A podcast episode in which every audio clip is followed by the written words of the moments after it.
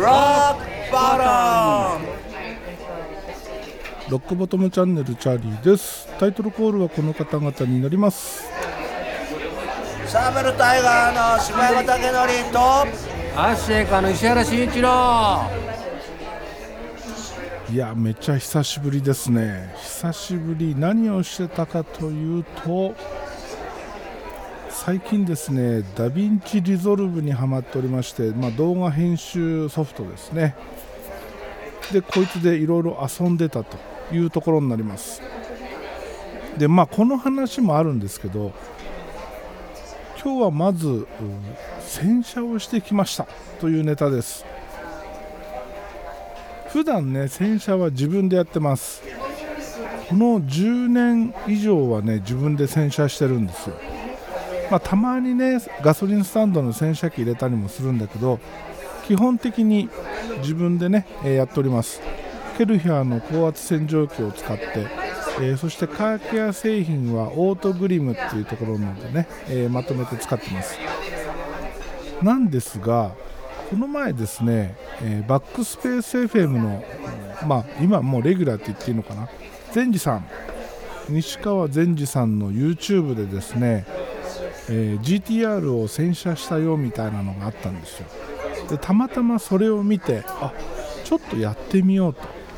いうことでね今回初めてそのキーパーっていうところに出してきました。前からねあのキーパーっていうのは名前は知ってたんですよ。いろんなところに出てたりするんでね、まあ、興味はあったんだけどそこそこ高いんですよね。なんとかコートなんとかコートみたいなランクがあって高いのになると10万超えちゃうんですよ。さすがにね、えー、ちょっとその何万もかけて、まあ、コーティングまでするのは面倒くさいなっていうか、まあ、もったいないなっていうのもあってやったことなかったんですけど今回初めてそれ出してきました。ただあの一番安いやつです。ピュアキーパーっていうねピュアキーパーの中にもなんかその水垢なんかも取ってくれるホワイトっていうのがあるらしくてそれをやってきました。お値段なんと6700円。そしてねついでと言っちゃなんなんですけど鉄粉取り。そして室内清掃もやってもらって、え鉄粉取りがね3290円。室内清掃が2380円。で全部合わせて1万2370円でした。で僕の車はですねスマート42っていうね、えー、まあ、メルセデスの一番ちっちゃいスマートっていうブランドで出してる車なんですけど外装のほぼほぼ全てが、え、樹脂でできてます。金属部分はほんのちょっとです。全部樹脂って言っていいぐらい樹脂が多いです。で、えー、自分で洗車しててねずっと気になってるところがあってそれはですねドアの例えば下半分ぐらいとか真後ろの下半分ぐらいとかね黄色いね小さな点々がいっぱいついてたんですよ。でこれ自分で洗車してると絶対取れないんですよね。何回こうゴシゴシやっても取れないんですよ。何なんだろう。まあ樹脂だからね。変色してとかそういうのはまずありえないじゃないですか。塗料じゃないんですよ、えー、僕の車白なんですけど白い樹脂で、えー、覆われてるんで塗装じゃないから塗装落ちとかなんか、えー、そういうものではないな。でずっと分かんなかったんですけど友達にねたまたま話しててこれ気になるんだよね落ちないんだよねって言ってたらそれ鉄粉だよって言われて鉄粉がプラスチックその樹脂に刺さって、えー、錆びてるんだよって言われてあそうなのかじゃあ今度鉄粉取りもやってみようってねその鉄粉取りを買おうと思ってたんですけど今回このキーパーにお願いした時に一緒にやってもらいました。でね、えー、所要時間2時間半ぐらいかかったかなめちゃくちゃ綺麗になってその黄色い小さな粒々もね点々もなくなってねえー、めっちゃ綺麗です、まあ、内装の掃除に関しては言うほどではない。本当。まあうん。まあ綺麗は綺麗なんだけど自分でやった時の方があ全体的にね、えー細かいところまで見ていくと自分でやった方が綺麗かなっていう印象はある。ただそのシートとサイドシルの隙間とかね普段手が入らないとこ掃除機のノズルが入りきらないようなところも一応掃除してくれてるんでそういう意味ではねやってもらってよかったなっていうところですね。もうとにかくね全体的に外回りはめっちゃ綺麗になりました。納得のお金額かな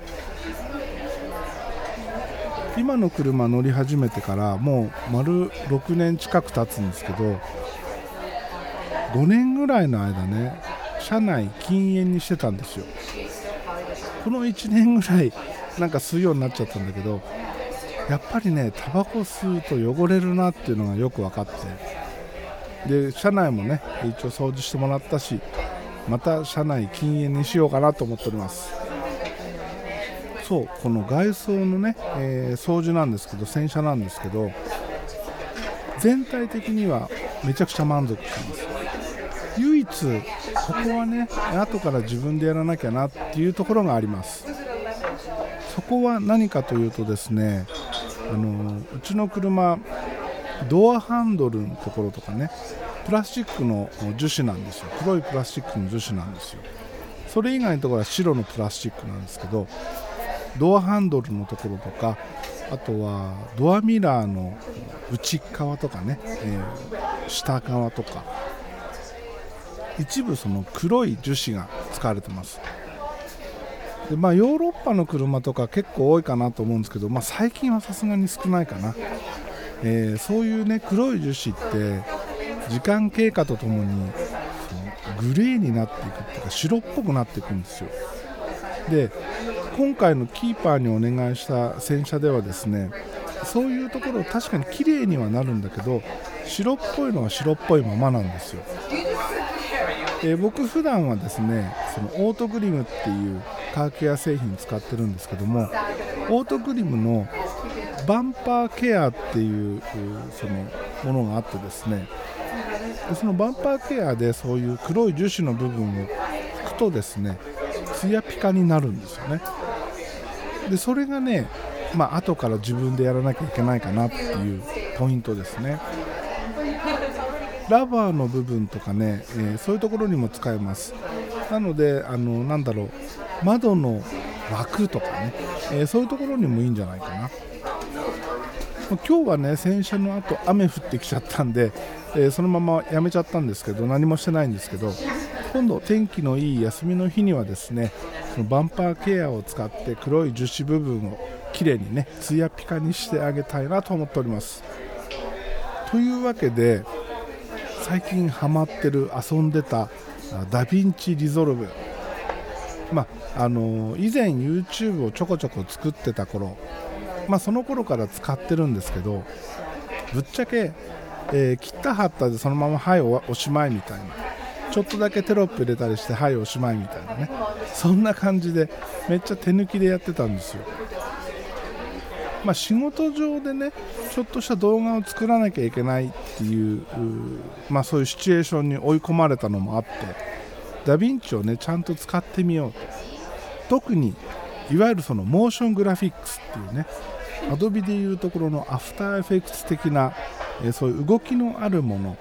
そういうのを作るのがダヴィンチにもあるんですけどダヴィンチの中でいうとフュージョンっていう項目になるんですよね。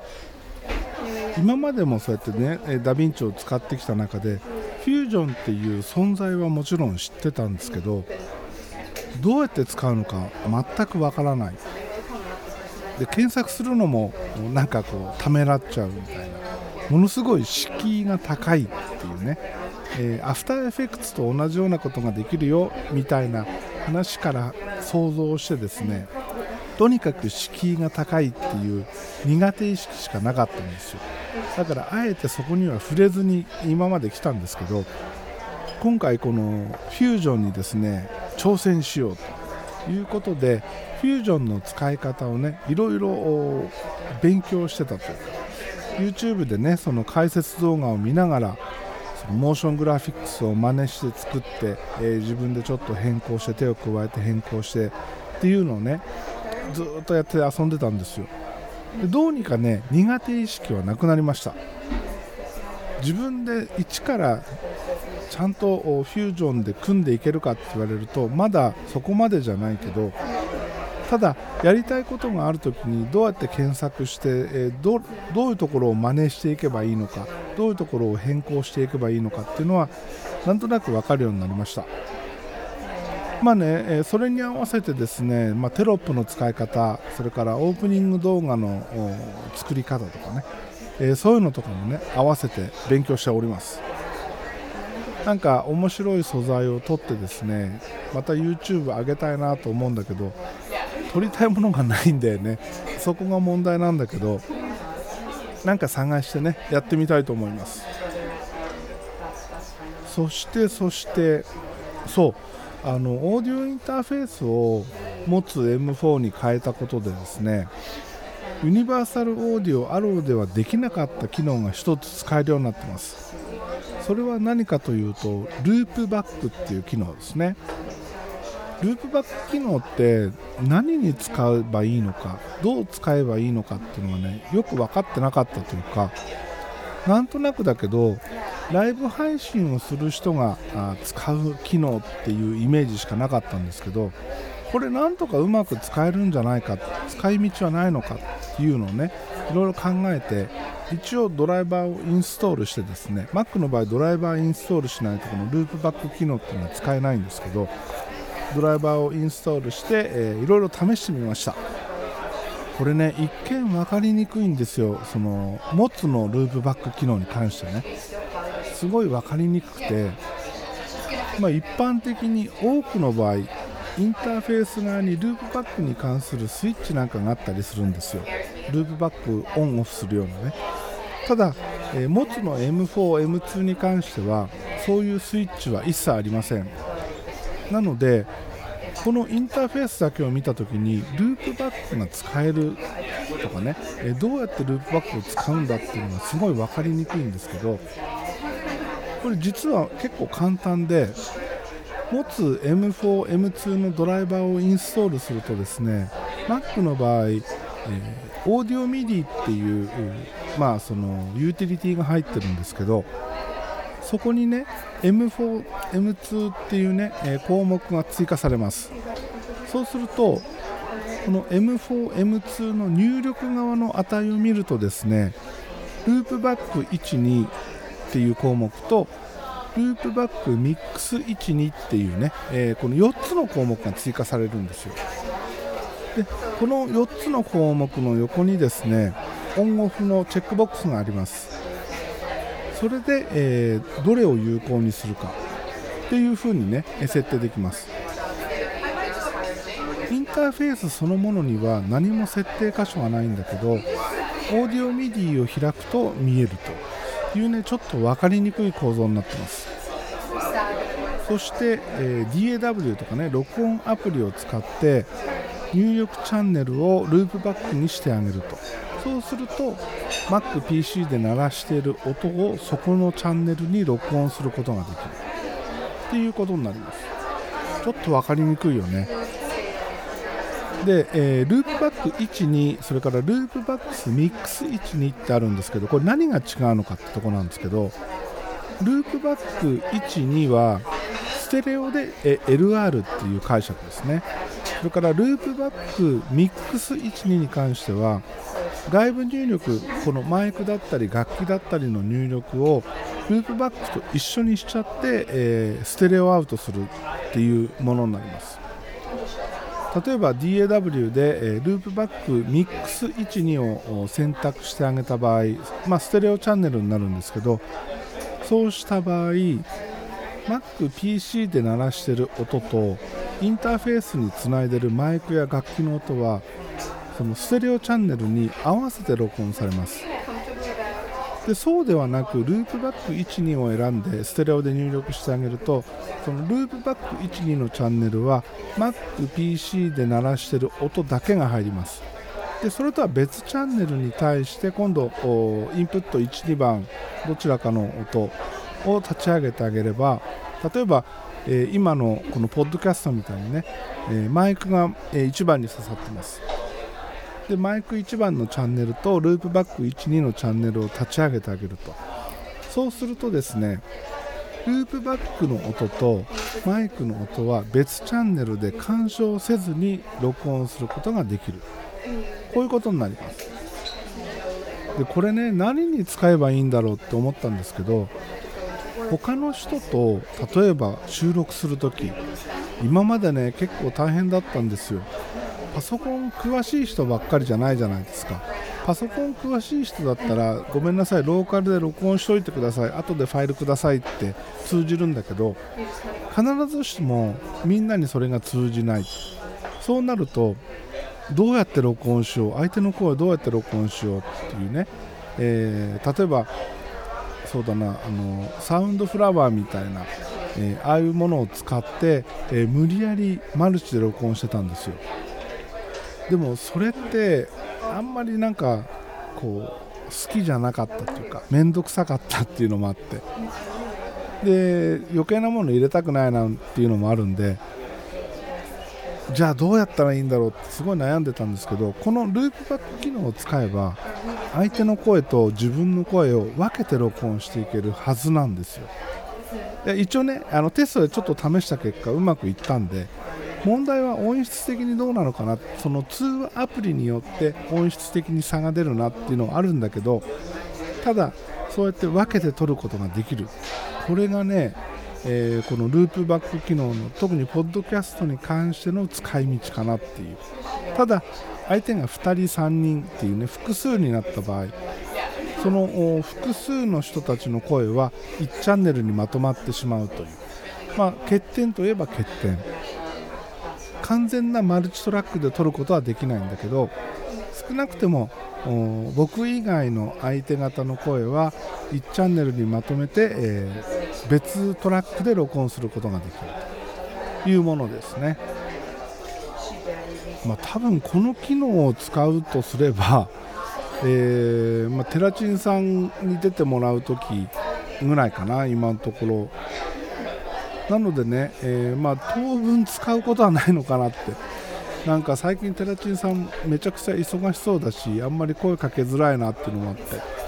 えお願いしづらいなっていうのもあって機会はいつになるのかなっていうところなんですけど、まあ、このループバック機能忘れずにね、え使わないから忘れちゃうと思うけど忘れずに覚えとかないといざ収録の時にまたね、あたふたしちゃうんでこれはね覚えておきます。いや本当ね、えー洗車の話から、えーまたいつもの音の話。あそうそう洗車の話で思い出したけどうちのスマート君ついに10万キロを超えました。今年の秋でね丸6年になるんですけどついに10万キロを超えました。10万キロを超えてなおしかももうぼちぼち6年乗るのになお飽きないというか。全然ね他が欲しいと思わない。本当に。今回のスマートはいいよね。いいよね。って、まあ、乗ってる人なんてほぼいないんだけど全然いいです。乗ってても楽しいです。走ってて楽しいです。そして最近燃費がめちゃめちゃいいので燃費を伸ばす運転にはまっております